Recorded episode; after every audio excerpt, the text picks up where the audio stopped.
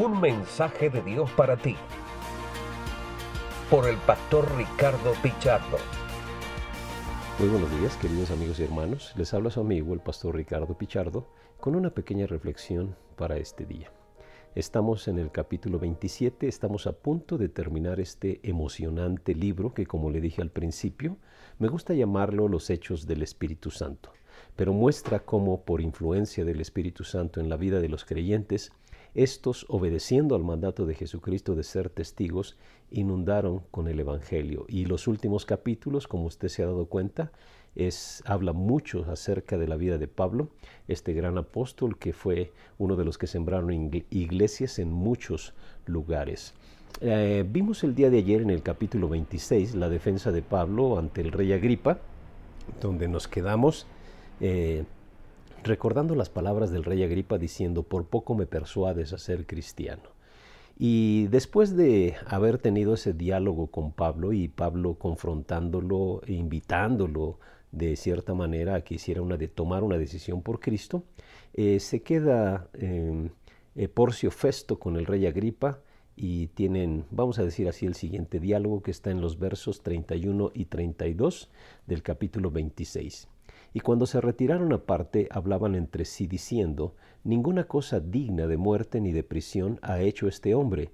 Y Agripa dijo a Festo, ¿podía este hombre ser puesto en libertad si no hubiera apelado a César? Esa fue la conclusión a la que llegaron. Pablo no tenía absolutamente ningún cargo por el cual pagar pero su conclusión fue como apeló a César, pues tenemos que enviarlo hacia allá. Y en el capítulo 27 vemos ese tortuoso viaje en el cual embarcan a Pablo para llegar a Roma. Pero antes de recordar el viaje, me gustaría ir a la carta a los Romanos capítulo 1, donde Pablo habla de su deseo de ir a Roma. Dice Romanos 1, 8 en adelante, primeramente doy gracias a mi Dios mediante Jesucristo con respecto a todos vosotros, de que vuestra fe se, se divulga por todo el mundo, porque testigo me es Dios a quien sirvo en mi espíritu en el Evangelio de su Hijo, de que sin cesar hago mención de vosotros siempre en mis oraciones, rogando que de alguna manera tenga al fin, por la voluntad de Dios, un próspero viaje, para ir a vosotros. Pablo tenía en su corazón el viajar a Roma. Pablo quería ir a Roma y seguramente, eh, con palabras de nuestro tiempo, hacer una gran campaña evangelística en Roma y eh, el anhelo era que Dios le diera un próspero viaje a Roma. Y en el capítulo 27 vemos cuál es ese próspero viaje a Roma. Hace mucho tiempo aprendí un dicho que dice, cuidado con lo que pidas porque se te puede conceder. Eh, Pablo tenía el deseo de ir a Roma, le pidió al Señor ir a Roma y todas las circunstancias fueron guiando a esta manera de llegar a Roma, llegar como preso y en un viaje bastante difícil. Capítulo 27 dice, cuando se decidió que habíamos de navegar para Italia, entregaron a Pablo y a algunos otros presos a un centurión llamado Julio de la compañía Augusta, y embarcándonos en una nave adramitena que iba a tocar los puertos de Asia, zarpamos estando con nosotros Aristarco, macedonio de Tesalónica. Entonces en el barco entre los creyentes iba el apóstol Pablo, iba Lucas, quien está relatando lo que va sucediendo, y también Aristarco ellos tres los únicos creyentes en todo ese barco, aunque podríamos pensar que Julio, eh, aquel centurión, tenía como cierto aprecio por el apóstol Pablo. No sabemos si él se convirtió o mucha gente del barco se convirtió. Pero podemos ver que este, empieza un, viaje bastante difícil y bueno, ya tal vez si, ustedes han leído o les animo a que lean todo este capítulo, van a ver eh, lo difícil que fue ese viaje, los vientos difíciles, eh, este, eh, cómo ellos experimentaron mucha tormenta en medio del mar. Y dice el verso 15, y siendo arrebatada la nave y no pudiendo, y no pudiendo poner proa al viento, nos abandonamos a él y nos dejamos llevar. Ellos experimentaron una gran tormenta, como las tormentas que nosotros experimentamos en la vida, e hicieron algo que es muy común también en las tormentas que experimentamos en la vida. Dice que nos abandonamos y nos dejamos llevar. A veces se pierde toda esperanza. A veces se pierde la fe de que algo va a suceder en medio de esa circunstancia, pero la realidad es que Dios tiene planes en medio de las circunstancias que nosotros vivimos.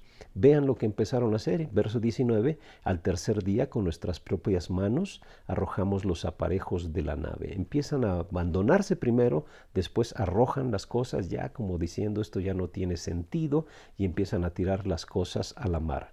Verso 21, entonces Pablo, como hacía ya mucho que no comíamos, puesto en pie en medio de ellos, dijo, ¿habría sido por cierto conveniente, oh varones, haberme oído y no zarpar de Creta, tan solo para recibir este perjuicio y pérdida? Sí, eh, presenta como una pequeña queja, pero Pablo está consciente de que en medio de toda circunstancia Dios tiene planes.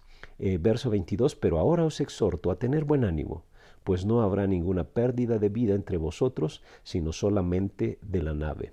Verso 23, porque esta noche ha estado conmigo el ángel del Dios de quien soy y a quien sirvo, diciendo, Pablo, no temas, es necesario que comparezcas ante César, y he aquí Dios te ha concedido todos los que navegan contigo. El Señor se presentó, le presentó el mensaje a Pablo diciendo, tranquilo Pablo, este viaje, aunque muy difícil, pero va a concluir tal vez diciéndole con tu anhelo de ir a predicar a Roma y vas a apelar, vas a predicar incluso delante del emperador, delante de César. Nadie de esta barca, nadie de esta embarcación se va a perder. Y era difícil comprender ese mensaje y difícil incluso de creerlo por la gente que estaba ahí. Pablo, por su comunión tan cercana con Dios, por supuesto que sabía que Dios cumple las promesas, pero la gente de ahí, al escuchar las palabras de Pablo y al ver toda la situación que ellos pasaban, tal vez dudaron, pero el Señor cumplió su promesa. De una manera muy difícil, vamos a ver el día de mañana que llegan a una isla, este, tal vez naufragando, pero llegaron y no se perdió ni una vida. En las tormentas de la vida, a veces nosotros tomamos las mismas decisiones que la gente del barco, que el líder del barco, de abandonarnos, de soltar las cosas, pero es importante buscar la voz y la dirección de Dios en medio de las crisis. Regularmente Dios permite las crisis en nuestra vida para forjar nuestro carácter. ¿Y cuál es el objetivo de forjar nuestro carácter? Dios tiene un propósito para nuestra vida, así como para la de Pablo, de dar testimonio de quien nos ha sostenido en medio de los momentos difíciles. Si usted está pasando por una tormenta en su vida, por un momento difícil, es un, es un tiempo oportuno para que busque a Dios, escuche su voz diciéndolo, solamente confía, porque tú vas a dar testimonio delante de muchos acerca de lo que Dios ha hecho en tu vida.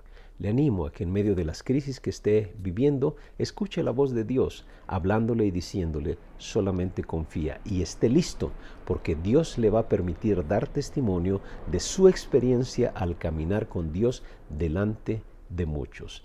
Pablo es un ejemplo vivo de lo que Dios hace con los creyentes obedientes y de cómo Dios los usa para que muchos conozcan a Jesucristo, entreguen su vida a Él y experimenten salvación y vida eterna. El día de mañana terminaremos con el capítulo 28 del libro de los Hechos y prepárese porque el desenlace es fabuloso. No se lo pierda. Que Dios le bendiga.